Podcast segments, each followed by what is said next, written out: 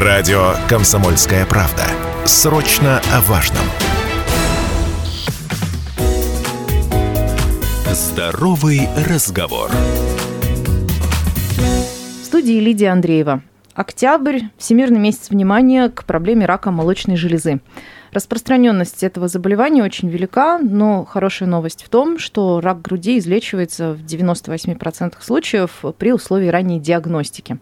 Сейчас в нашей студии заведующая онкологическим отделением медицинского центра «Лотос» Юлия Авдеева, и мы будем говорить о том, как грамотно проводить самоосмотр молочных желез, что включает в себя медицинская профилактика, как выявить у себя или близких предрасположенность к онкологическому заболеванию и не дать раку победить. Здравствуйте. Здравствуйте. А, прежде всего, ну, давайте с этой хорошей новости начнем, что в 98% случаев действительно удается рак молочной железы излечить. Но это все при условиях ранней диагностики. Насколько я понимаю, а, раннюю диагностику, результативную, помогает произвести именно медицинское обследование. То есть на ощупь ничего не найдешь, если вот речь идет именно о ранних стадиях. Или это не так? Да, вы совершенно правы. Как правило, э, маленькие стадии рака молочной железы – это образование небольшого размера, которые руками не определяются. И на вид, на глаз тоже. И на глаз видно. тоже. То есть они могут не иметь никаких клинических признаков. То есть это то, что вот мы сейчас с вами сказали на вид и на глаз, да.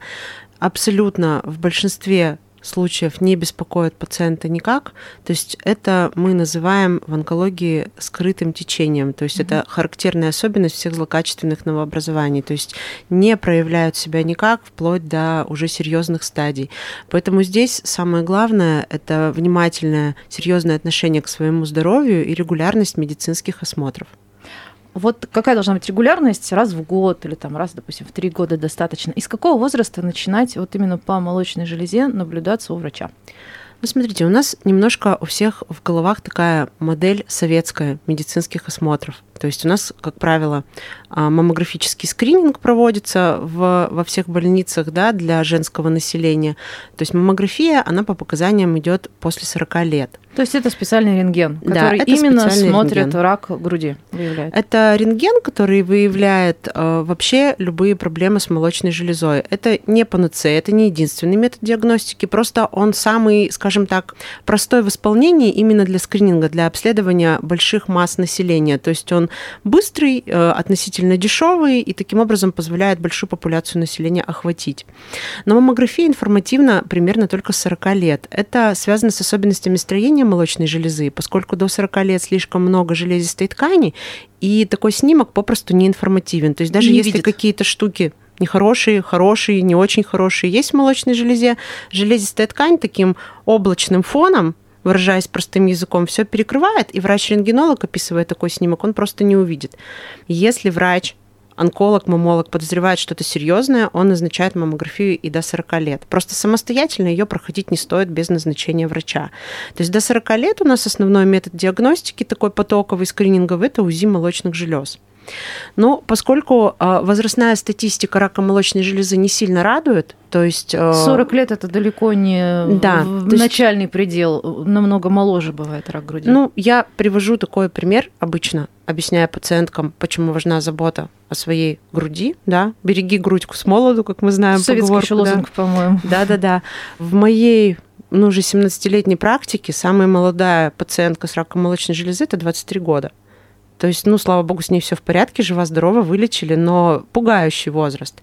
Поэтому я считаю, что если жалоб по молочной железе нет, ну, с 25 лет точно стоит проходить раз в год УЗИ. То есть по такой системе, что пошел пациент, да, сделал УЗИ, если там норма, то, в принципе, можно никуда не идти, если жалоб нет. Если по УЗИ норма, но жалобы есть, то есть что-то беспокоит по самочувствию, необходима все-таки консультация онколога-мамолога.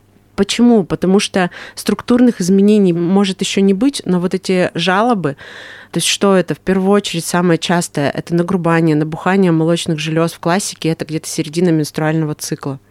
То есть какие-то дискомфорты. Но это же как бы нормально, это в принципе у всех. Нет, нет, вот Основная проблема в том, что большинство женщин считают, что это нормально. Ну, из разряда, что у мамы болело, у подружки болело, у меня тоже болит, ну, как бы у всех болит. Ну, во время середины менструального цикла, ну, значит, это как бы, ну, нормально. То есть ненормально. У нас грудь не должна болеть ни при каких обстоятельствах, у нас ее не должно быть э, больно трогать, прикасаться.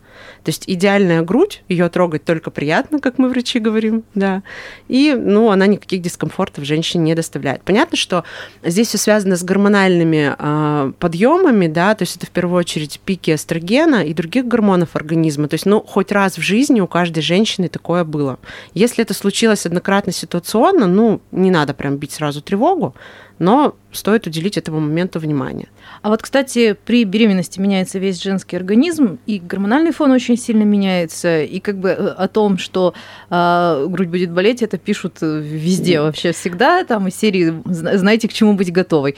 Вот период беременности, период грудного вскармливания – это время для того, чтобы сделать паузу в скрининге или нет? А, смотрите, здесь опять же все очень логично. То есть совершенно верно вы все сказали. Да, идет гормональная перестройка, идут пики гормонов, соответственно, грудь на это точно реагирует. Но практически у каждой женщины которая была беременная, там сейчас беременная, у всех идет дискомфорт, увеличение груди, какие-то неприятные ощущения в той или иной степени. А как правильно построить скрининг а, во время беременности? То есть, если изначально женщина здорова, жалоб никаких не было, все равно перед планированием беременности, это же сейчас очень модно, это правильно планировать беременность. Если беременность плановая, нужно пройти обследование всего организма и туда обязательно включить УЗИ молочных желез если женщине до 40. Если ей 40 и больше, то добавить еще КУЗИ и маммографию. Это будет правильно. Если проблема не выявлена, то все. Следующее обследование у нее будет после окончания лактации, если во время лактации никаких проблем не произошло. Если же у женщины исходно что-то выявлено, то необходимо посетить врача, опять же, онколога-мамолога, и он разработает с учетом выявленных особенностей весь план наблюдения во время беременности. То есть бывает даже такое, что мы назначаем на фоне беременности и лактации УЗИ каждые три месяца и явку к врачу с этим УЗИ, если там какая-то серьезная проблема. А вот если у кого-то из родственников э, был рак молочной железы, из родственниц, и, ну, кстати, насколько я знаю, рак молочной железы бывает и у мужчин тоже, просто это редкие случаи.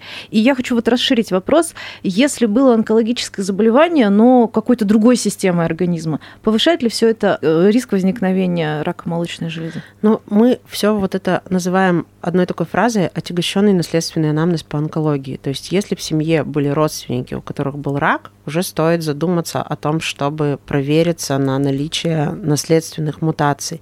То есть существует два типа мутаций, то есть это такие точки, в которых может произойти поломка на пути деления клетки. И это она, в генах, и оно, да, и оно отклоняется, вот этот путь по неправильному. То есть вместо естественного обновления ткани цепочка идет в сторону и идет избыточный рост в какую-то другую неправильную ткань. Ну, выражаясь простым языком, чтобы нашим слушателям было понятно, да. То есть вот эти точки мутации, они могут быть врожденные, то есть наследственные, и могут быть приобретенные, то есть мы их дикими называем. Дикие мутации, они формируются под воздействием факторов внешней среды, то есть это уже человек зарабатывает в течение жизни. То есть это экология, питание, Облучение. стрессы. Ну, например, там человек работает на асбестовых рудниках всю жизнь, это уже будет дикая мутация под влиянием отрицательного фактора асбеста, да. Вот. И наследственные мутации – это то, что мы можем получить от своих кровных родственников. Причем как они, через сколько поколений проявятся, это непредсказуемо, это целая отдельная большая наука генетика. Но сейчас узнать об этом можно, и это очень доступно. И вот как раз о генетических анализах, о скрининге такого рода я предлагаю поговорить в следующей части. Сейчас ненадолго прервемся, скоро вернемся в эфир. Здоровый разговор студии Лидия Андреева. Вместе со мной в эфире заведующая онкологическим отделением медицинского центра «Лотос» Юлия Авдеева. Сегодня в программе «Здоровый разговор» мы говорим о том, как диагностировать предрасположенность к раку молочной железы, ну или, собственно, само уже заболевание, и каким образом сберечь свое здоровье, сберечь грудь, что тоже в некоторых случаях является актуальным вопросом.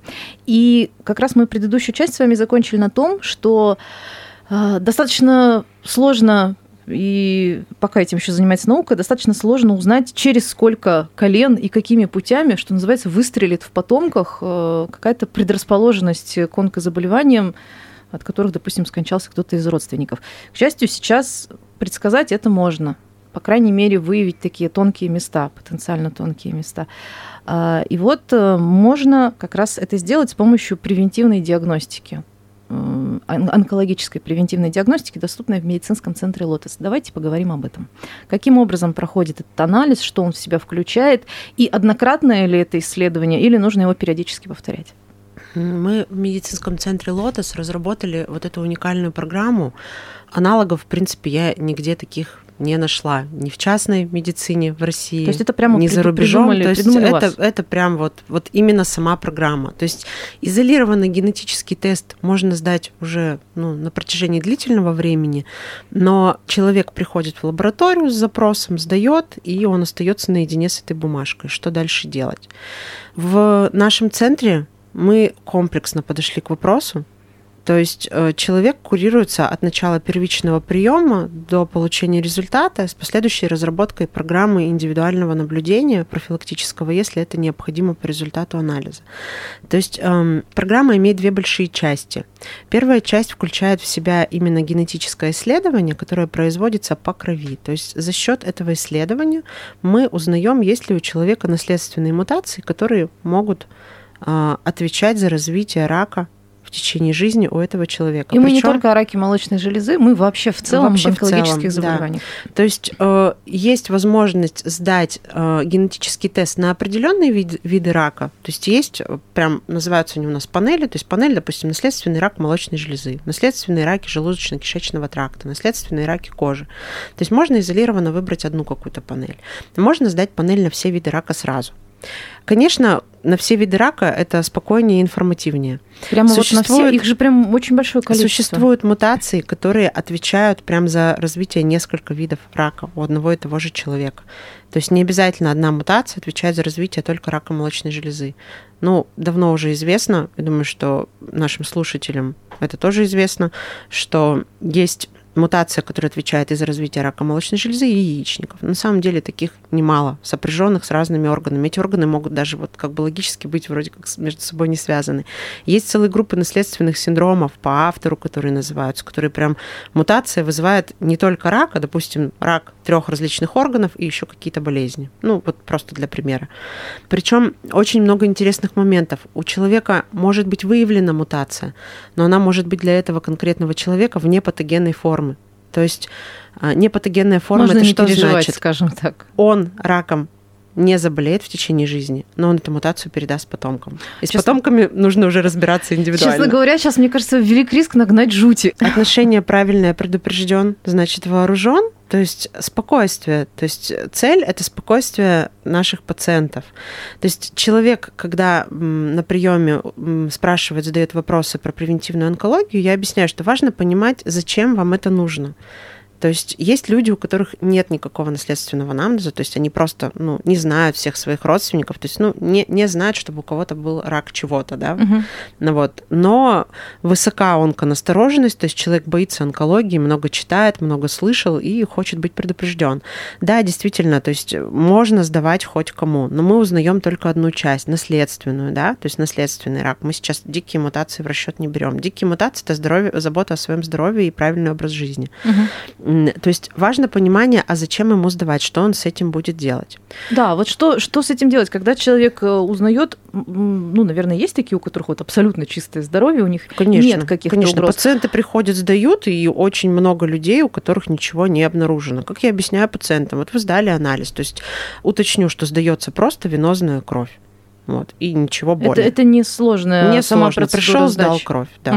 Угу. Вот, и ждем результат. То есть, если приходит ответ в виде таблички, в которой написано во всех графах не обнаружено, не обнаружено, не обнаружено, значит, в принципе, можно успокоиться и просто обычный стандартный медосмотр, то есть, чтобы перекрыть все текущие жизненные риски. Ну вот. Если же обнаружены, то там человек увидит коды, цифры, буквы, и мы пациентам объясняем, что следующий этап нужно пойти очно к генетику на прием Генетик в медицинском центре Лотос тоже есть. После консультации генетика точно обозначается, какой рак в процентах с вероятностью в процентах в течение жизни может возникнуть. То есть мы знаем орган, мы знаем процентный риск для данного человека, пациент возвращается на прием к онкологу, и онколог на основании этих рисков составляет ему индивидуальную программу наблюдения в зависимости от процентов. То есть, ну, например, чтобы было понятно, мы выявили, что у человека с вероятностью там, 80% может развиться рак желудка. Вообще, от, какой, от какого процента стоит, скажем так, побеспокоиться? Если любого, вероятность, допустим, любого. 10%. Просто он будет разный. То есть 10% это один набор обследований одна частота наблюдения и визитов к специалистам в течение года. Угу. 50% это будет уже другая частота. 80% соответственно другая. То есть что мы начинаем делать? Мы начинаем караулить орган, простым языком выражаясь. То есть если это желудок, то мы караулим желудок прицельно, если это молочная железа, о которой мы сегодня подробно разговариваем, мы караулим молочные железы у женщины либо у мужчины, да, грудные железы. То есть составляется программа диспансерного наблюдения индивидуально для пациента. То есть это определенная частота визитов. То есть, например, мы говорим, Мария Ивановна, вы приходите ко мне через три месяца с таким-то набором обследований. Мария Ивановна уже к приему проходит все обследования в комфортном для себя режиме, врач смотрит, если там все чисто, то обозначает следующую встречу, следующий набор обследований. То есть цель какая? Мы караулим орган, чтобы застать в идеале предрак. То есть мы понимаем, что у пациентки, у которой высокий риск наследственного рака молочной железы, любое образование в молочной железе требует не только обычного скринингового наблюдения, допустим, риск у нее повышен, мы будем более серьезно относиться. И, скорее всего, мы это образование с большей вероятностью будем вести более активно, применять уже какие-то инвазивные методики. В большинстве случаев лучше даже профилактически удалить, не проверять, что с ним получится. Кстати, а, процент сохранения груди в тех случаях, когда обнаружен рак, и он действительно уже есть, он как-то меняется с годами, медицина идет вперед. Конечно, конечно. То есть, То есть... Как бы, понятно, что да, здоровье это важно, но важна красота. Сохранить грудь, психологический да, и фактор. психологический э, комфорт, он тоже крайне важен. То есть конечно. для большинства женщин это орган очень важный для стабильного состояния, для уверенности в себе. Да, медицина развивается очень стремительно, онкология это, пожалуй, самая развивающаяся отрасль, самая быстро развивающаяся отрасль. Сейчас тенденция по хирургическому лечению рака молочной железы максимально органосохранная. То есть мы максимально практически при любой стадии пытаемся сохранить молочную железу на месте. То есть очень множество разработано всяческих реконструктивных операций, одномоментных, а, отсроченных. Ну, это все есть в медицинском центре «Лотос». Мы поговорили о таких методиках исследования, как маммография, э, которая чаще назначается уже после 40 лет, УЗИ, это обследование можно, я так понимаю, в любом возрасте проходить, и оно безвредно. А еще есть ПЭТ-диагностика, также она в Лотосе доступна. Давайте подробнее скажем об этом.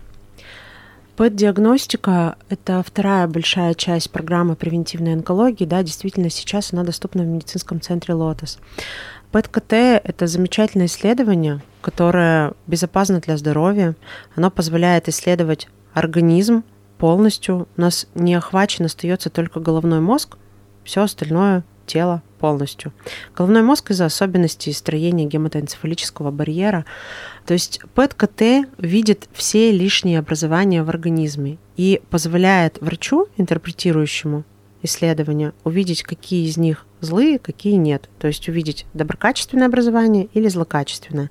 Кроме того, ПЭТ показывает очаги хронического воспаления. То есть это тоже видно. Как мы знаем, многие болезни могут долго не проявляться, и речь сейчас не только об онкологии. Или человек просто может не обращать да, внимания. Да, прекрасно показывает участки демиелинизации нервных волокон, то есть это мы сейчас говорим о таких заболеваниях, как рассеянный склероз, например, демиелинизирующая группа да, заболеваний. А, видит прекрасно очаги инфаркта в сердечной мышце, то есть это как бонус такой, кроме, Даже это можно кроме онконастороженности. Да. То есть, ну, если возникла мысль о таком замечательном исследовании, стоит его проходить или нет, я считаю, что необходимо прийти на прием к онкологу, посоветоваться, обсудить все индивидуальные нюансы, и врач подскажет и расскажет, как это будет происходить подробно, какая подготовка. То есть первая часть программы превентивной онкологии, она настроена на будущее, то есть ген-тест – это мы хотим знать, а что будет со мной в течение жизни. Да? А ПЭТ-КТ – это мы хотим знать, что происходит в моем организме сейчас. Ну и, соответственно, от этого тоже делать выводы, как это будет развиваться. А вот э, самодиагностика, ну такой простейший способ, который нужно каждые, каждые полгода, наверное, как минимум, да, проводить самодиагностику груди. Правильно говорю? Полгода? Самообследование, Самообследование. ну, я считаю, что один раз в месяц или в два месяца женщине необходимо проводить самоосмотр груди. Сейчас э, в интернет-ресурсах можно спокойно посмотреть, как это правильно делать, и картинки, и видео, либо на очередном приеме у гинеколога задать вопрос, чтобы врач показал, как правильно проводить самопальпацию молочной железы. Это ничего сложного, это можно сделать там в душе после душа, потому что очень частые ситуации, когда пациентка на прием обращается с образованием молочной железы и ну, рассказывает прям вот банальщину, то есть нашел муж Mm. Вот. То есть Но это, как правило, пальпируемые стадии, это, как правило, уже побольше размером, то есть это уже, как правило, вторая стадия примерно. У нас, конечно, цель застать в идеале предрак или хотя бы стадию ноль. А вот мужчина ведь так себя обследовать не сможет, там же ничего не будет ощущаться. Как, а, как мужская у мужчин, диагностика у мужчин? У мужчин проходит? рак грудной железы бывает. То есть здесь в группе риска те мужчины, у которых есть рудиментарная ткань железистая, да, то есть их очень много на самом деле. Они, как правило, об этом не знают, либо знают те, кто столкнулся единожды хотя бы с проблемой в течение жизни нагрубания и воспаления этой ткани. То есть при наличии железистой ткани в ней может развиться рак так же, как у женщины. Лечение точно такое же. И тоже он может быть на маленькой стадии не пальпируемый, на больших стадиях уже пальпируемый. Но эта патология редкая. В моей практике всего лишь ну, два таких пациента. Слава богу, все живы-здоровы, вылечились. То вот. есть в данном случае ПЭТ-КТ, в принципе, может подойти вместе с, Пэт, с диагностикой показывает все организма. плохие и хорошие образования разом, и видно, где плохие, где хорошие. То есть здесь информации мы получаем гораздо больше, подробнее, расширеннее, чем при КТ и МРТ. Ну и э, генетический анализ крови, как э, потенциал будущих проблем и их решения. Да, то есть хотим знать будущее и настоящее. Программа превентивной онкологии в медицинском центре «Лотос». Большое спасибо. Записаться в медицинский центр «Лотос» можно на сайте lotus74.ru или по телефону 220 2003. Я напомню, мы беседовали с заведующей онкологическим отделением медицинского центра «Лотос» Юлией Авдеевой. Спасибо вам большое. Спасибо. Здоровый разговор.